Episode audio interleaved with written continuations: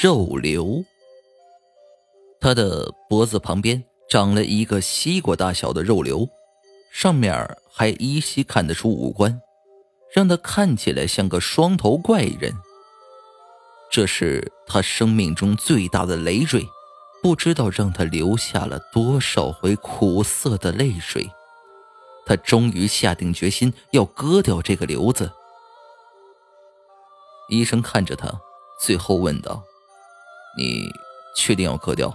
手术是有危险的。”他坚定的点点头，在手术确认单上签下了名字。他这一刻，这一生再也不想见到这个累赘了。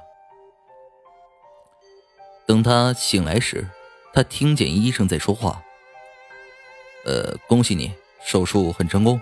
你看吧，这就是。”割下来的肉瘤，他费劲的睁开眼睛，看见医生正指向着自己。明明是自己脖子上，现在只剩下那个瘤子了。那个瘤子正顺着医生的手向这边看过来，并且发出嘶哑的声音：“不错，谢谢你，医生，这是我生命中最大的累赘。”他想喊，却发现自己已经没有了声带。渐渐的，他连最后的意识也消失了。